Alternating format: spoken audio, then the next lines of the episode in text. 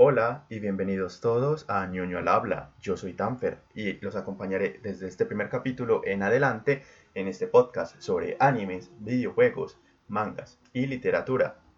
El día de hoy y como primer capítulo vamos a hablar de Kimetsu no Yaiba, el manga escrito e ilustrado por Koyoharu Kotoge, manga que estuvo serializado en la Weekly Shonen Jump entre el 15 de febrero de 2016 hasta el pasado 17 de mayo de 2020 y contó con una adaptación al anime por parte de Ufotable entre abril y septiembre del año pasado. Pero ¿por qué les estoy hablando del manga y no del anime?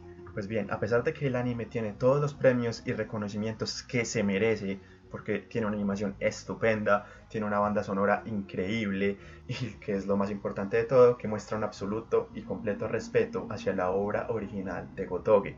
Pues bien, el anime sí, es increíble por sí mismo y realmente lo puedes ver sin necesidad de tener que leer el manga.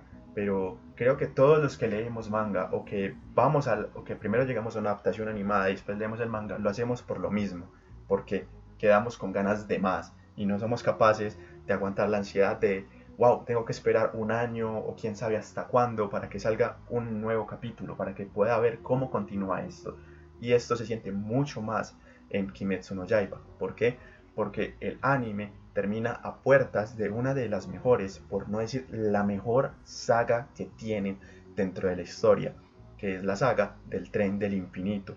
Una saga donde por fin vemos en acción a uno de los pilares, que nos dicen desde el principio que son la escala de poder mayor dentro de todo el grupo de cazadores de demonios. Elemento que se me hace muy importante de recalcar porque los shonen actuales no tienen este respeto hacia la escala de poder como lo tiene Kimetsu no Yaiba. Pero bueno, voy a tomar un poco de aire y me voy a relajar porque si me dejo llevar les dejo unos spoilers increíbles y sin aviso previo creo que no me lo van a perdonar. Creo que ni yo me lo perdonaría, la verdad.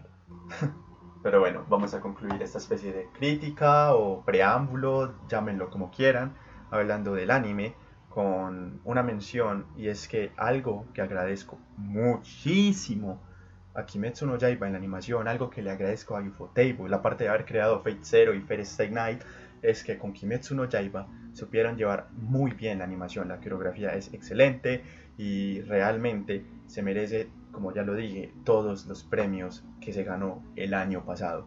Así que una recomendación antes de continuar con el capítulo, si no te has visto por alguna razón Kimetsu no Yaiba, no has leído nada de Kimetsu no Yaiba, te recomiendo que lo hagas por obvias razones.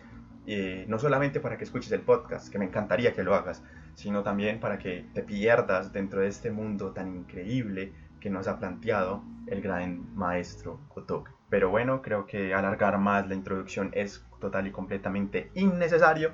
Así que aquellos que continúen van a ver spoilers. Les dejaré una especie de cortinilla o algún espacio para que sepan cuándo empiezan los spoilers y cuándo no. Para que no se traguen nada que no quieran tragar. Y adelante, vamos a hablar de Kimetsu no Yaiba y su final.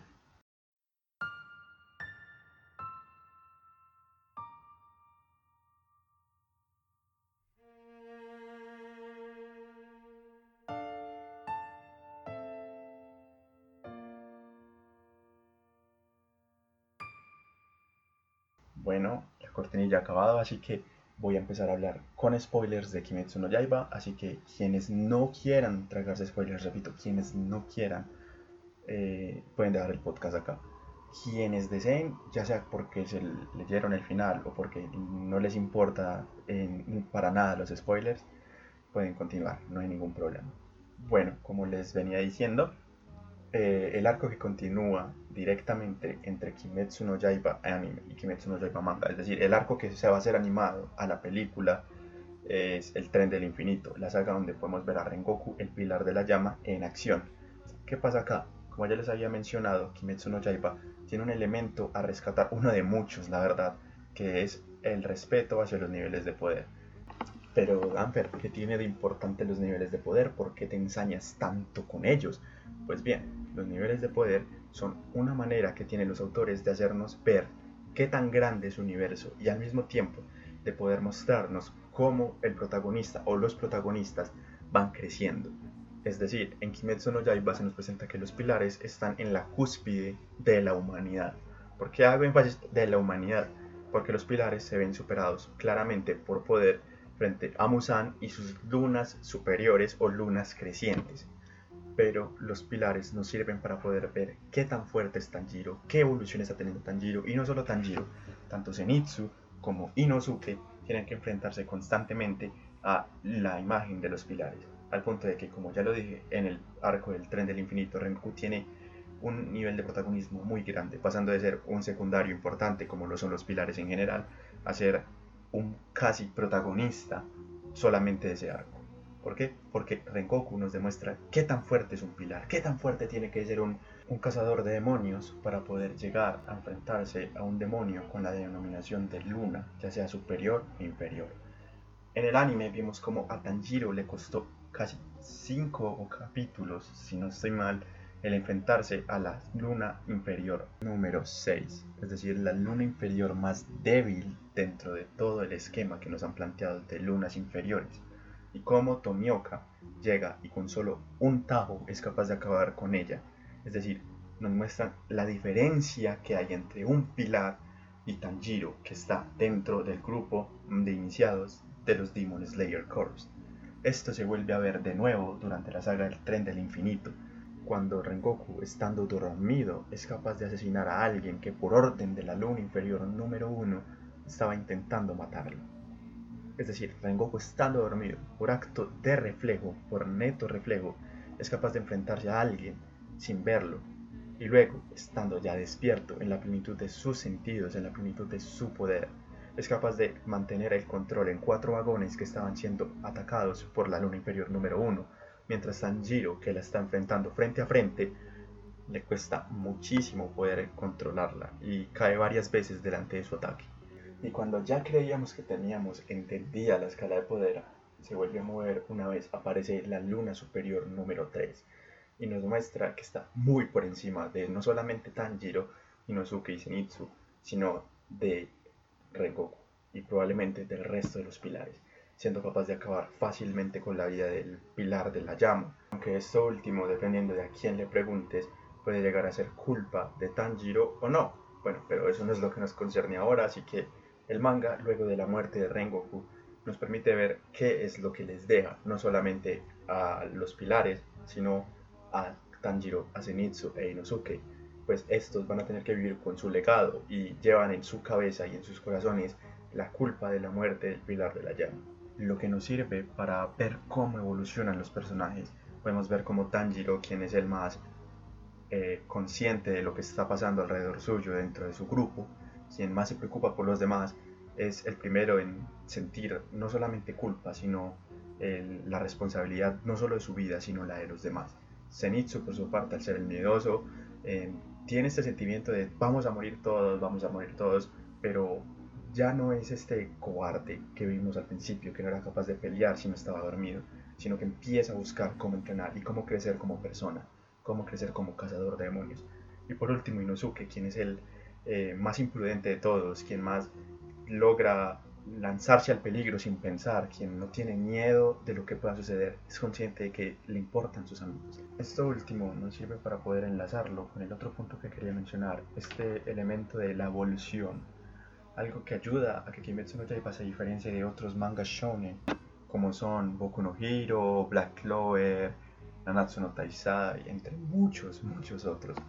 Y es eso, la evolución. Los personajes de Kimetsu no Yaiba no son planos. No digo que los personajes de los otros mangas sean planos, no, no, para nada. Solamente digo que los personajes en Kimetsu no Yaiba evolucionan y no se quedan en el mismo punto durante mucho tiempo.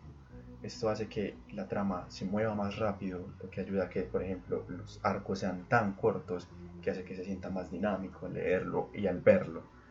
Pero también está este elemento de que nos da una especie de, de verosimilitud más grande aún que lo de la escala de poder, más cercano y más orgánico y por ende más humano, nos hace darnos cuenta de que nos hace darnos cuenta de que Tanjiro todavía tiene que luchar con los traumas que le dejó el encuentro de Musana a su familia, de que Zenitsu no es un cobarde per se, de que Zenitsu tiene miedo como cualquiera de nosotros lo tendríamos de estar en esa situación, porque todos sí queremos creernos que seríamos como Inosuke y que no tendríamos ningún miedo a ningún demonio, pero realmente sería todo lo contrario, seríamos iguales que Zenitsu, y de que Inosuke al haber crecido solo y sin ninguna figura de autoridad, tiene que velar por sí mismo y siempre tuvo que velar por sí mismo lo que hace que sea de esta manera tan imprudente, que pensemos que realmente llega a ser idiota.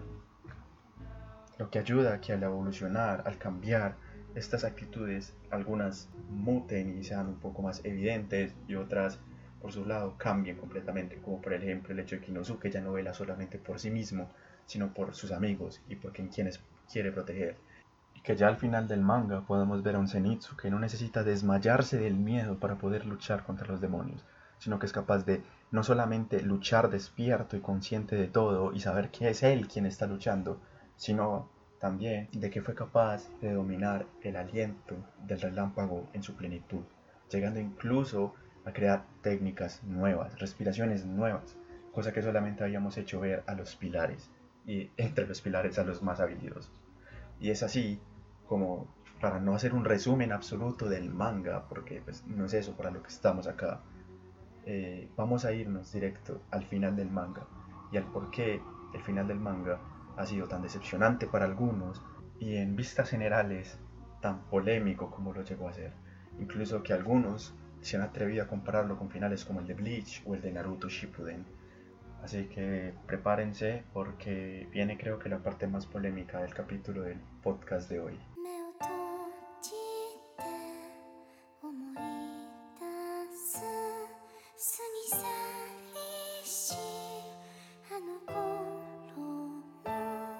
Es así como llegando al final nos damos cuenta de que los cazadores de demonios están frente a Musan, están frente al padre de los demonios y no están ahí de gratis. Han perdido a muchos, no solo pilares, sino también cuerpo raso.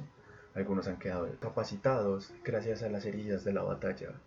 Y vemos como el protagonista se levanta, con el típico semblante del héroe que tiene que salvarlos a todos pero Tanjiro ha perdido la visión en un ojo y se encuentra casi al borde de la muerte gracias a las células que, del demonio que Musan le ha inyectado. Y la batalla es increíble. La pelea contra Musan es de las mejores que hay en el manga. Y realmente el día que la animen, estoy más que seguro que más de una lágrima se me va a salir. Pero ese no es el punto. Musan, a diferencia de los cazadores de demonios, no tiene honor. Él es un animal y busca su única y completa supervivencia. Al ser el único demonio que puede sobrevivir sin que le corten la cabeza, su única debilidad es el sol. Y el sol está a punto de salir, ya está amaneciendo y los cazadores demonios no solo están agotados, están heridos y algunos están al borde de la muerte, entre ellos pilares. Musan intenta huir y es detenido por el esfuerzo conjunto tanto de Tanjiro como del pilar de la serpiente. Y es aquí donde muchos llegamos a creer que Kimetsu no Yaiba iba a tener un final crudo, iba a tener un final con consecuencias, como nos lo habían planteado desde el principio, como habíamos visto que venía siendo la serie. Pero no, Kimetsu no Yaiba tiene un final feliz. Pero no nos adelantemos aún hasta ese punto. La historia continúa viendo cómo Musan se convierte en un bebé y nos muestran que a pesar de ser el rey de los demonios, el padre de los demonios, llámenlo como quieran, Musan es solo eso, es un bebé que huye del dolor y que simplemente quiere estar escondido. El final nos muestra cómo Tanjiro, después de derrotar a Musan desde dentro, está muerto. Tomioka lo ve, Nezuko vuelve frente a Tanjiro siendo humana y todos se acercan a aquel joven que los unió y que les dio lo que no habían llegado a tener, una familia. Ese habría sido el final perfecto para Kimetsu no Yaiba. El siguiente capítulo el autor nos podría haber mostrado cómo se estaban llevando los cazadores de demonios luego de la muerte de Musan y de Tanjiro, cómo Nezuko estaba siendo cuidada tanto por Inosuke como Zenitsu, y cómo aquellos que habían llegado a ser tan cercanos a Tanjiro tenían que vivir tanto con su pérdida como manteniendo vivo su legado, cuidando no solamente a la única familia que le quedaba que era Nezuko, sino a aquellos amigos que lo habían acompañado en su viaje. Ese habría sido un final excelente y habría terminado la obra en un punto que habría llegado a ser considerada la obra más importante de los últimos 10 años. Pero el autor, tal vez en un esfuerzo de darle un mejor final, decidió dar un guionazo y mostrarnos cómo Musan había poseído a Tanjiro y cómo este tenía que dejar de ser demonio, al igual que su hermana, y cómo Tanjiro logra dejar de ser demonio en un esfuerzo conjunto de su fuerza de voluntad por querer estar con sus amigos y los ánimos de sus amigos al ponerlo al sol. El final de Kimetsu no Yaiba, el capítulo final de Kimetsu no Yaiba, nos lleva al futuro, donde estamos frente a los tatara tatara nietos de nuestros protagonistas, donde vemos que no es un final en el que nos muestran cómo quedaron todos juntos o cómo se tienen que solucionar las cuotas de vidas, infraestructura que deja la pantalla final contra Musan, no, no nos deja un final realista que nos había planteado el ambiente de toda la serie, no, nos deja un final que simplemente sirve para confirmar chips y para decirnos estas parejas son canon y estas no. Y estos son sus hijos y sus nietos y sus tal. Y estas son sus reencarnaciones. Entonces, sí, Kimetsu no Yaiba es un manga genial. Es maravilloso y tiene una historia muy, muy hermosa. Pero su final deja muchísimo, muchísimo que desear. Y bueno, así es como termina este primer capítulo de ñoño al habla Espero que lo hayan disfrutado, espero que les haya interesado y ante todo que esperen con ansias el siguiente capítulo que tengo la esperanza de que no sea tan crítico o que no sea tan serio como lo fue este.